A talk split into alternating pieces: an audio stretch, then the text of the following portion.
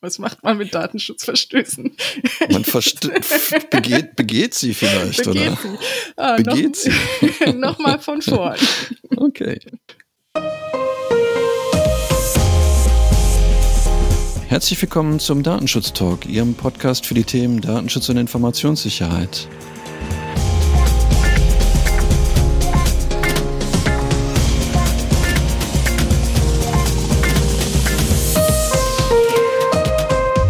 Heute ist Freitag, der 8. April. Unser Redaktionsschluss war wie immer um 10 Uhr. Und ich freue mich sehr, heute meine Kollegin begrüßen zu können. Hallo Laura. Hallo Markus. Ja, ich freue mich auch sehr, dass wir mal wieder hier zusammensitzen dürfen. Ja, wir haben festgestellt, das ist schon so lange her, dass wir ein bisschen äh, eingerostet sind. Mal gucken, ob es überhaupt was wird heute. Ja, Hast du Themen mitgebracht, damit ja, wir auch ein bisschen was machen können? Ja, die habe ich natürlich mitgebracht und ich bin auch zuversichtlich, dass es eine schöne Folge wieder werden wird. Und zwar habe ich als erstes mitgebracht einen Beschluss vom Verwaltungsgericht in Köln zu der BSI-Aussage zu Kaspersky. Dann ein Thema aus Österreich und zwar steht hier eine Nachhilfeplattform in der Kritik Go Student ist es hier. Dann haben wir schon in unserer Vorbereitung gesagt, dass Google ordentlich eins auf die Mütze gekriegt hat die Woche. Ein paar Themen habe ich mitgebracht zum Cookie-Banner diesbezüglich. Außerdem Informationen zum neuen DSK-Papier zu Facebook-Fanpages öffentlich erstellen und ein Bußgeld zum Einsatz von Werbebildkameras. Das fanden wir ja beide auch in der Vorbereitung schon ganz spannend. Da freue ich mich auch drauf, das unseren Hörern mitteilen zu dürfen. Als nächstes, wir haben einige Themen heute, wie ich gerade merke, ein Phishing-Angriff bei Mailchimp sowie Veröffentlichung von unserem Bundesdatenschutzbeauftragten Herrn Kelber. Der hat sich nämlich einmal zu KI geäußert und den Tätigkeitsbericht veröffentlicht. Und ich glaube, nicht viel weniger Themen hast auch du, Markus, oder? Genau, ich bin ein bisschen traurig, dass ich mich nicht durchsetzen konnte mit Google bekommt Sänge als, als Themenfolgentitel, aber ich weiß gar nicht, ob es außerhalb vom Ruhrgebiet äh, klar ist, was Sänge in diesem Zusammenhang bedeutet. Deswegen, ich fange mal an. Also es geht natürlich bei mir los mit Datensammeln bei Android. Das ist so mein erstes Thema. Dann gibt es einen Leitfaden für den Datenschutz bei Google Chrome.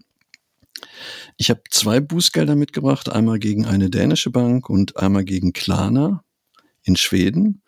Und ich würde was zur Entscheidung des Europäischen Gerichtshofs zum Thema Vorratsdatenspeicherung machen und schließe dann meine Nachrichten nachher mit einem Lesetipp, den ich sehr interessant finde. Lass mal loslegen, Laura, sonst wird es zu spät heute. Wir wollen ja zeitig essen. Richtig, genau. Und zwar habe ich ja als erstes ein Update mitgebracht. Und zwar geht es um die Sicherheitswarnung, die ja das BSI vor kurzer Zeit herausgegeben hat in Bezug auf die ähm, Virensoftware Kaspersky. Hier hat sich jetzt das Verwaltungsgericht Köln nochmal mit der Warnung beschäftigt, denn Kaspersky hat ein Antrag gestellt, weil es ja nun mal ja in der Kritik stand, diese Produkte weiter zu nutzen. Das Verwaltungsgericht hat nun am 1.4. beschlossen, dass die Warnung des BSIs rechtmäßig war, also dass hier eine Sicherheitslücke besteht. Sie haben hier auch nochmal bestätigt, dass eben die Gefahr da ist, dass durch die Virensoftware von Kaspersky durchaus russische Cyberangriffe laufen können. Und ja, im Rahmen des Eilantrags hat äh, Kaspersky geäußert, dass sie ja bereits doch Maßnahmen zur Erhöhung der Datensicherheit und der Datentransparenz eben schon gestartet hatten. Nur, wie gesagt, auch hier bestätigt das Gericht, dass eben das nicht ausreichend ist, diese Aussage, denn ähm, aufgrund der Tatsache, dass die Virenschutzsoftware weitreichende Berechtigungen auf den Computersystem der Nutzer hat, und das betrifft ja nicht nur Kaspersky, sondern alle anderen, ist ja das Vertrauen in die Zuverlässigkeit des Herstellers zwingend notwendig. Und ja, diese bestehende Sicherheitslücke erschüttert nun mal dieses Vertrauen und ja, dieses erforderliche hohe Maß hieran scheint nicht mehr gewährleistet zu sein. Also da unterstreichen Sie nochmal die Aussage des BSI. Aber für uns war das ja auch kein, kein neues Thema, dass das überhaupt so der Fall sein durfte, oder Markus? Nee, das tatsächlich hatten wir das ja schon festgestellt, dass das BSI genau bei so Sicherheitslücken das Recht hat, tatsächlich ja zu wahren. Deswegen ist die Entscheidung des Verwaltungsgerichts tatsächlich nicht überraschend. Aber es ist jetzt, wenn ich das richtig verstanden habe, vom, vom Gericht her bestätigt worden, dass Kaspersky Sicherheitslücken hat. Das ähm, ist auch eine interessante äh, Konstellation. Also ob die das so beabsichtigt hatten, weiß ich gar nicht. Ja, wahrscheinlich nicht. Das Ergebnis wird hm. Sie sicherlich nicht freuen. Meine nächste Nachricht befasst sich mit der Online-Nachhilfeplattform GoStudent aus Österreich. Hier äußern äh, oder hier werfen nämlich Tutoren der Plattform dem Unternehmen Datenschutzverstöße vor. Dies ist Berichten aus dem Handelsblatt und auch von der Webseite Heise zu entnehmen. Hintergrund ist ein Zusammenschluss von 130 Tutoren, die nun ja umfangreich Kritik an das Management geäußert haben. Zum einen geht es auch um Themen ja wie Zahlungsmoral und die Verhältnisse zu den Mitarbeitern, aber auch Datenschutzverstöße werden hier angeführt. Zusammengefasst beinhaltet die Petition mittlerweile sogar 370 Unterstützer und basiert darauf, dass es wohl in Vergangenheit die Möglichkeit des Unternehmens gab, dass Tutoren sich mit dem Management austauschen können in einem sogenannten Ask Us Anything Format. Folge war hier aber, dass das Unternehmen sehr schlecht mit der Kritik auf dieser Plattform umgegangen hat. Denn äh, Folge waren sogar Kündigungen von Tutoren, wenn diese sich ja kritisch gegen das Unternehmen geäußert haben. Und die Namen, Namen derer wurden dann sogar in internen WhatsApp-Gruppen veröffentlicht. Ebenso steht der Vorwurf im Raum, dass Go-Student-Mitarbeiter die IP-Adressen der Petitionsersteller ausfindig machen möchten, um dagegen vorzugehen. Das bestreitet zwar das Unternehmen, aber nichtsdestotrotz, ja, ist es doch jetzt in Österreich sehr in Ungnade gefallen. Und da bin ich mal gespannt, wann denn da auch die Datenschutzaufsichtsbehörde auf den Plan gerufen wird. Ich finde, mit Kritik muss man umgehen können, oder? Also, wenn jemand Kritik äußert, ihnen noch zu verfolgen und die IP-Adressen rauszubekommen. Es ist interessant. Vor allen Dingen Ask Us Everything. Da sollte man wirklich vorsichtig sein, wenn man so ein Format auch anbietet, weil eventuell möchte man die Fragen gar nicht gestellt bekommen. Richtig. Ja. Bei mir geht's jetzt los mit, mit Google. Ich hatte ja schon gesagt, dass wir da einige Sachen haben. Und die erste Nachricht beschäftigt sich mit Google Android. Hier sammeln Android-Apps offensichtlich Daten. Wie Heise gestern in seinem Online-Portal berichtet hat, waren 60 Millionen Smartphones mit dem Betriebssystem Android davon betroffen. Und in dem Zusammenhang sind dann ohne Wissen der Nutzer Daten gesammelt worden. Äh, die heimliche Datensammlung war möglich, weil es im Google Play Store eine Softwarebibliothek gab, die in den Apps eingesetzt worden ist. Nach Aussage von Heise waren verschiedene Apps betroffen, so zum Beispiel eine Blitzer-App namens Speed Camera, äh, Radar, ein äh, Wetter-Widget für den Homescreen oder die Tool-App Wi-Fi Maus. Mittlerweile ist die Softwarebibliothek von Google aus dem Play Store entfernt worden. Das ist natürlich interessant. Was ich da auch bei Heise gelesen hatte, dass offensichtlich die App-Entwickler für bezahlt worden sind, sogar diese Softwarebibliothek einzusetzen. Das fand ich auch eine ganz interessante Nachricht dabei. Und bei dir geht's, glaube ich, gleich weiter mit Google, oder, Laura? Ja, genau. Nämlich der hamburgische Beauftragte für den Datenschutz und die Informationsfreiheit und sogar auch die Verbraucherzentrale NRW gehen ebenfalls gegen Google vor. Aus Hamburg ist eine Pressemitteilung am 5.4. veröffentlicht worden und hier ist zu entnehmen, dass ähm, Google in Kenntnis gesetzt worden ist, dass der Cookie-Banner der Suchmaschine, aber auch bei YouTube eben den datenschutzrechtlichen Anforderungen nicht nachkommt. Dies erfolgt wohl durch eine, oder das ist die Folge einer Vielzahl an Beschwerden von Nutzern der Plattform. Denn es ist ja auch allgemein schon bekannt, dass eben der Cookie-Banner dort auf diesen Plattformen ausschließlich die Möglichkeit gibt, in Cookies einzuwilligen oder anzupassen. Der Punkt, dass man dort im ersten Schritt direkt Cookies ablehnen kann, fehlt aber. Allgemein ist ja bei den Datenschutzaufsichtsbehörden dahingehend Einigkeit, dass eben eine wirksame Einwilligung beider Handlungsalternativen bereitstellen muss. Also die Zustimmung und die Ablehnung müssen hier gleichermaßen schnell und einfach zugänglich sein. Und ja, der hamburgische Datenschutzbeauftragte lehnt sich jetzt auch so ein bisschen an die Entscheidung der französischen Aufsichtsbehörde der KNIL an, die ja bereits letzten Jahres Bußgelder gegen Google und Facebook verhangen hat, aufgrund fehlender gleichwertiger Ablehnungsalternativen. Wie gesagt, in die gleiche Kerbe schlägt auch ebenfalls die Verbraucherzentrale NRW. Hier ist nämlich ein Bericht aus der vergangenen Woche des Handelsblatts zu entnehmen, dass sie eben ein Verfahren starten beim Landgericht in Berlin. Die Verbraucherschützer sehen hier, dass durch das Erschleichen von Einwilligungen große Mengen persönlicher Daten gesammelt werden durch Google was natürlich stark in der Kritik steht. Zwischenzeitlich hat sich laut dem Zeitungsbericht auch die Firmensprecherin von Google gemeldet und sie kündigt an, dass wohl in Kürze ein, die Einwilligungsbanner in Europa ja, einschließlich Deutschland ähm, angepasst werden sollen und hier ja die Cookie-Praktik eben nachgearbeitet werden soll, um dann eben auch den Anweisungen der lokalen Aufsichtsbehörden gerecht zu werden. Was sagst du dazu, Markus? Meine nächste Nachricht passt, glaube ich, ganz gut dazu, bevor ich mir meine persönliche Meinung vielleicht äußere. Tatsächlich hat Google einen Leitfaden entwickelt, der Nutzerinnen durch bestehende Sicherheits- und Datenschutzeinstellungen führen soll. Google hat am Mittwoch in seinem Blog eine Schritt-für-Schritt-Anleitung veröffentlicht, mit der Nutzer und Nutzerinnen durch bestehende Einstellungen geführt werden und insbesondere in Google Chrome die Datenschutzeinstellungen können an einem Ort vorgenommen und verwaltet werden, was, glaube ich, eine ganz gute, gute Möglichkeit ist. Ähm, der Datenschutzleitfaden wurde vom Google Safety Engineering Center in München entwickelt und der enthält unter anderem Einstellungsmöglichkeiten eben für Cookies, für den Verlauf der Synchronisierung und zum Safe Browsing. Und in dem Zusammenhang hat Heise auch berichtet, dass Google eben plant, einen Alles ablehnen-Button für Cookies einzuführen. Und das passt ja dann ganz gut auch zu deiner Nachricht und zu der Einschätzung, die entsprechend dann eben von Google, von der Firmensprecherin auch mitgeteilt worden ist. Laut Google sollen daneben noch weitere Einstellungen möglich sein, die dann auch auf dem Feedback der Community basieren werden. Also ich, ich glaube, dass Google schon erkannt hat, dass sie was tun müssen in Europa. Ich glaube, dass die Bußgelder dazu beigetragen haben und auch vermutlich die, die Awareness, die Nutzer mittlerweile entwickeln, was das Thema angeht. Also von daher sind sie, glaube ich, gut beraten, um da sauber zu arbeiten. Neben der Tatsache, dass ich glaube auch alle so genervt sind wie ich von diesen ganzen furchtbaren Cookie-Einstellungen. Das stimmt wohl. Dann ist es ja schöner, wenn es dort zukünftig einheitlicher oder schneller auch geht.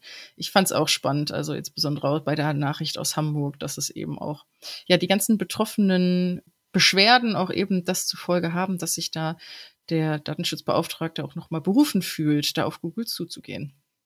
Ja. Ich habe noch ein weiteres Thema mitgebracht und zwar auch in Bezug auf die Landesdatenschützer, denn diese informieren über das Kurzgutachten der Facebook-Fanpages öffentlicher Stellen. In der vergangenen Woche haben sich im Rahmen mehrerer Pressemitteilungen die Datenschützer aus Hessen, Sachsen und Hamburg, das sind jedenfalls die, die ich gefunden habe, in ihren Pressemitteilungen zum neuen Gutachten der Datenschutzkonferenz geäußert. Denn wie gesagt, dieses Gutachten enthält jetzt alle wichtigen Informationen zu der datenschutzrechtlichen Konformität des Betriebs von Facebook-Fanpages. Und ja, greift nochmal diese kritischen Punkte auf, die ja vielen bekannt ist. Teilweise appellieren auch die Datenschützer an die Deaktivierung der Seiten, sofern sie denn genutzt werden, wenn eben nicht die Einhaltung der Anforderungen aus der DSGVO heraus möglich sind. Insbesondere geht es hier ja auch kritischerweise um die Speicherung von Daten und den Zugriff auf Geräten von Nutzerinnen und Nutzern ohne wirksame Einwilligung und fehlende Datenschutzinformationen. Und die DSK bestätigt hier halt nochmal diese ja, besonders schwierige Rechtslage. Insbesondere da ja eine gemeinsame Verantwortlichkeit anzunehmen ist. Hier als Basis gilt ja das Urteil vom Europäischen Gerichtshof auf dem Jahre 2018 wo ja eben festgelegt wurde, dass die Nutzung von Facebook mit einer gemeinsamen Verantwortlichkeit einhergeht und somit hohe Hürden an die Anforderungen gestellt werden. Insbesondere da ja dann auch Verstöße von Facebook selbst auch Seitenbetreibern zukünftig zuzurechnen sind. Wird auf jeden Fall eine ja, interessante Entwicklung, ob denn sich jetzt auch nochmal auf Grundlage des DSK-Papiers die eine oder andere öffentliche Stelle gegen eine Facebook-Fanpage entscheiden wird. Vielleicht kann ich zur Motivation ein bisschen beitragen, weil ich habe ja ein Bußgeld mitgebracht aus Schweden. Da hat die schwedische Datenschutzaufsicht 720.000 Euro gegen Klarna verhängt als Datenschutzbußgeld. In, insbesondere, weil die Aufsichtsbehörde festgestellt hat im Rahmen ihrer Überprüfung, dass Klarna den Informationspflichten nicht ausreichend nachgekommen ist. Die Datenschutzerklärung auf der Webseite hat nicht ausreichende Informationen über den Zweck und die Rechtsgrundlage der Verarbeitung enthalten. Und außerdem hat Klarna auch bei dem Thema der Übermittlung an schwedische ähm, und ausländische Auskunfteien keine vollständigen Angaben zu den Empfängern der personenbezogenen Daten gemacht. Daneben hat es Klarna offensichtlich auch versäumt, Informationen über das Thema Drittländer zu liefern, an die die personenbezogene Daten übermittelt werden. Abschließend hat die Aufsichtsbehörde festgestellt, dass Klarna betroffene Personen nur unzureichend über ihre Rechte nach der Datenschutzgrundverordnung informiert hat und da, wie gesagt, 720.000 Euro Bußgeld verhängt gegen diese formalen Anforderungen, die nach der Datenschutzgrundverordnung nicht erfüllt sind. Und das war ja genau das, was entsprechend über die DSK auch für die Fanpage-Betreiber durchaus eine ganz interessante Nachricht sein könnte. Auf jeden Fall. Auch bei meiner nächsten Nachricht, und das ist auch ein Bußgeld, geht es um ja, Mangel bei der betroffenen Information ähm, in Bezug auf die Datenschutzhinweise. Denn diverse Bußgelder oder Bußgeldbescheide wurden zwei Flughäfen und einem Dienstleister in Belgien zugestellt, die den Einsatz von Wärmebildkameras vorgesehen haben in Vergangenheit. Laut dem Enforcement Tracker ist hier der Bescheid der belgischen Datenschutzbehörde am 4.4. eingegangen und die drei Verantwortlichen müssen hier ein Bußgeld in Höhe von 320.000 Euro zahlen. Grund hierfür ist ja neben den nicht eingehaltenen Anforderungen bezüglich Artikel 13 DSGVO, also die Informationspflichten, auch eine fehlende Rechtsgrundlage zur Erfassung von Gesundheitsdaten und ebenso wie Mängel bei der Datenschutzfolgenabschätzung. Die Behörde betonte zwar in dem Zusammenhang, dass es grundsätzlich möglich ist, im Rahmen ja oder zu öffentlichen Gesundheitsprävention Verarbeitung von Daten vorzunehmen, aber es muss halt hierfür Voraussetzung sein, dass eine klare und präzise Rechtsnorm greift und das war in dem vorliegenden Fall eben nicht erfüllt. Zum Hintergrund, die Datenschutzbehörde hat die Ermittlungen aufgenommen, nachdem Medien berichtet haben, dass ja ein, unter anderem einer der größten Flughäfen Belgiens diese Wärmebildkameras einsetzt. Und zwar Ziel war es hier, die Eindämmung durch Covid-19 entgegenzu nicht der Eindämmung entgegenzuwirken, sondern Covid-19 entgegenzuwirken. Vorsicht bei der Formulierung. Und diese Wärmebildkameras haben dafür gesorgt, dass durch den Dienstleister, der ebenso mit einem Bußgeld behaftet worden ist, Personen herausgefiltert worden sind am Durchgang, die eine Körpertemperatur über 38 Grad hatten. Und der Dienstleister war dann eben angehalten, einen Fragebogen zu möglichen Symptomen dann halt auch auszufüllen. Wie gesagt, hier fehlt die Rechtsgrundlage, unter anderem, so dass die Datenschutzbehörde eben hier die nächsten Schritte eingeleitet hat. Die Rechtsgrundlage hat in meinem nächsten Beispiel schon vorgelegen. Allerdings hat man sich irgendwie nicht ausreichend damit beschäftigt, wie man Daten noch wieder los wird. Die dänische Datenschutzaufsicht hat ein Bußgeld in Höhe von 10 Millionen dänischen Kronen, also umgerechnet 1.300.000 Euro gegen eine dänische oder gegen die dänische Bank äh, verhängt. Hier war bereits 2020 im November festgestellt worden, dass die Bank Probleme mit der Löschung von personenbezogenen Daten hat und hatte, die Bank hatte das der Aufsicht offensichtlich gemeldet. Im Rahmen der Untersuchung hat man jetzt festgestellt, dass über 400 Systeme personenbezogene Daten verarbeitet werden und diese Systeme die Daten von mehreren Millionen Personen verarbeiten. Interessant ist, dass, wie gesagt, hier keine Dokumentation vorgelegen hat, dass äh, Regeln für die Löschung und Speicherung personenbezogener Daten existieren. Und es hat auch keine Dokumentation gegeben, dass die Löschung personenbezogener Daten manuell vorgenommen worden ist.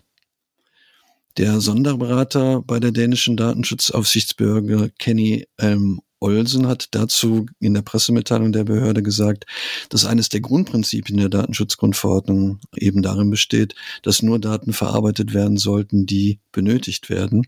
Und eben wenn sie nicht mehr benötigt werden, dann sollten sie gelöscht werden. Bei Organisationen von der Größe der dänischen Bank, die über viele und komplexe Systeme verfügt, ist es besonders wichtig, dass man auch dokumentiert, dass die Löschung tatsächlich stattgefunden hat. Und deswegen hat die Datenschutzaufsichtsbehörde in Dänemark konsequenterweise für den Verstoß gegen die Rechenschaftspflichten nach Artikel 5 Absatz 2 eben dieses Bußgeld in Höhe von 1,3 Millionen verhängt. Also tatsächlich nicht wegen der nicht durchgeführten Löschung nach Artikel 17, sondern wegen der fehlenden Rechenschaftspflichten. Das finde ich halt auch nochmal spannend. ganz spannend, weil wir ja immer, immer darauf hinweisen, wie wichtig der Absatz 2 im Artikel 5 ist, dass man eben wirklich dokumentiert oder wie ich immer so schön sage, wer schreibt, der bleibt. ja, auf jeden Fall mal ein ganz gutes Beispiel genau dafür. Ich habe ein ganz gutes Beispiel mitgebracht, was denn ein normaler Einbruch zufolge haben kann, denn im Falle bei dem Marketing-Mail-Anbieter Mailchimp sogar ein Cyberangriff mit gar nicht so un unweitreichenden Folgen. Heise hat im Laufe der Woche berichtet, dass ähm, in, bei diesem Einbruch ähm, Zugangsdaten erbeutet wurden, die dann im Anschluss genutzt wurden, ein, um einen Phishing-Angriff auf die Nutzenden zu starten. Ziel hierbei waren Kryptowährungen von Crypto-Wallet-Kunden.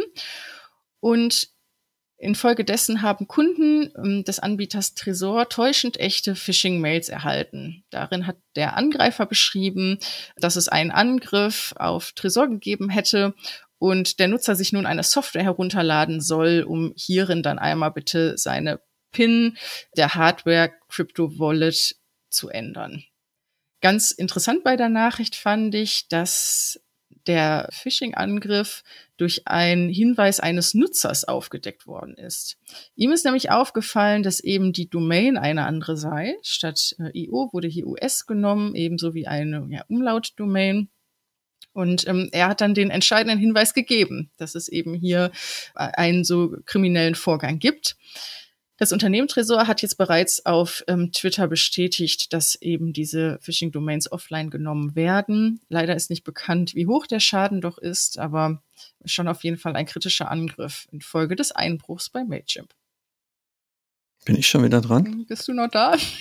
Ich bin noch da, ja. Dann kann ich gerne weitermachen, Laura. Der Europäische Gerichtshof hat am Mittwoch eine Pressemitteilung veröffentlicht und darin nochmal bestätigt, beziehungsweise darin in der Pressemitteilung bestätigt, dass der Gerichtshof seine Entscheidung zum Thema Vorratsdatenspeicherung nochmal noch mal klargestellt hat. Also eine allgemeine und unterschiedslose Vorratsdatenspeicherung oder Vorratsspeicherung von Verkehrs- und Standortdaten, die die elektronische Kommunikation betreffen und auch zur Bekämpfung schwerer Straftaten verwendet werden kann, steht dem Unionsrecht entgegen. Also das ist für uns ja, glaube ich, auch keine, keine neue Information. Wie gesagt, wenn es anlasslos ist, dann findet das halt nicht statt. Allerdings hat der EuGH auch bestätigt, dass die gezielte Vorratsspeicherung für bestimmte Personenkategorien und nach geografischen Kriterien mit dem EU-Recht durchaus im Einklang stehen. Und zwar auch, wenn es keine konkreten Anhaltspunkte dafür gibt, dass schwere Straftaten vorbereitet oder begangen worden sind. In dem Fall, den der äh, Europäische Gerichtshof hier entschieden hat, ging es um einen Mann, der 2015 wegen Mordes an seiner Frau in Irland zu einer lebenslangen Freiheitsstrafe verurteilt worden ist und der gegen das Urteil vorgegangen ist, weil seines Erachtens zu Unrecht Verkehrs- und Standortdaten verwendet wurden. Der irische High Court entsprach dem Einwand. Die irische Regierung legte Rechtsmittel beim Supreme Court des Landes ein und der wiederum hat den Fall dann dem Europäischen Gerichtshof zur Klärung vorgelegt und die Klärung haben wir jetzt eben durch die Entscheidung des EuGH herbeigeführt. Jetzt wärst du wieder dran. wieder in mich gegangen, um eine Überleitung zu finden, die ich nicht finde. Aber ich möchte doch gerne mit meiner nächsten Nachricht schon so langsam die Lesetipps einläuten. Denn der Bundesbeauftragte für den Datenschutz und die Informationsfreiheit hat auch im Laufe der Woche, gemäß seiner Pressemitteilung, die Ergebnisse des Konsultationsverfahrens zum Einsatz von künstlicher Intelligenz im Bereich der Strafverfolgung und der Gefahrenabwehr veröffentlicht. Ich hatte leider noch keine Möglichkeit, im Detail reinzuschauen, habe aber trotzdem gedacht, dass wir es mal hiermit auf jeden Fall aufnehmen. Also wer einen Blick reinwerfen möchte, kann das gerne tun. Wir packen es hier auf jeden Fall auch in die Show Notes, damit Sie es schnell finden. Kurz gesagt, in der Pressemitteilung macht Herr Kelber nochmal darauf aufmerksam, dass eben ja der Schutz des Kernbereichs der privaten Lebensgestaltung niemals durch den Einsatz von KI durch Sicherheitsbehörden verwässert werden darf. Also dass sobald es diese Anwendungen gibt oder die eingesetzt werden sollen, eben umfassend die Datenschutzaufsichtsbehörden Kontrollen durchführen müssen und natürlich auch ein besonderes Augenmerk auf die bestehenden Datenschutzfolgenabschätzungen legen müssen. Der Gesetzgeber ist somit auch in seinen Augen nun aufgerufen, diese ja auch grundrechtliche Schutzpflichten herzuleiten und sieht hier auch zukünftig eine öffentliche Debatte als notwendig an. Und ja, das Konsultationsverfahren soll hierfür schon mal der erste Schritt sein. Aber nicht nur das hat Herr Kälber veröffentlicht in der Woche, sondern auch seinen Tätigkeitsbericht für das vergangene Jahr. Den hat er nämlich am Dienstag der Präsidentin des Bundestages, Bärbel Baas, überreicht. Und ja, er hatte auch letztes Jahr viel zu tun. Ich glaube, wie alle möglichen Aufsichtsbehörden auch. Ganz spannend fand ich mal wieder die Zahl der Meldungen von Datenschutzverstößen. Da wurden nämlich die 10.000 geknackt. 10.106 um genau zu sein. Ähm, ist ja schon eine irre Meldung, mit denen sich da sein Team beschäftigen muss.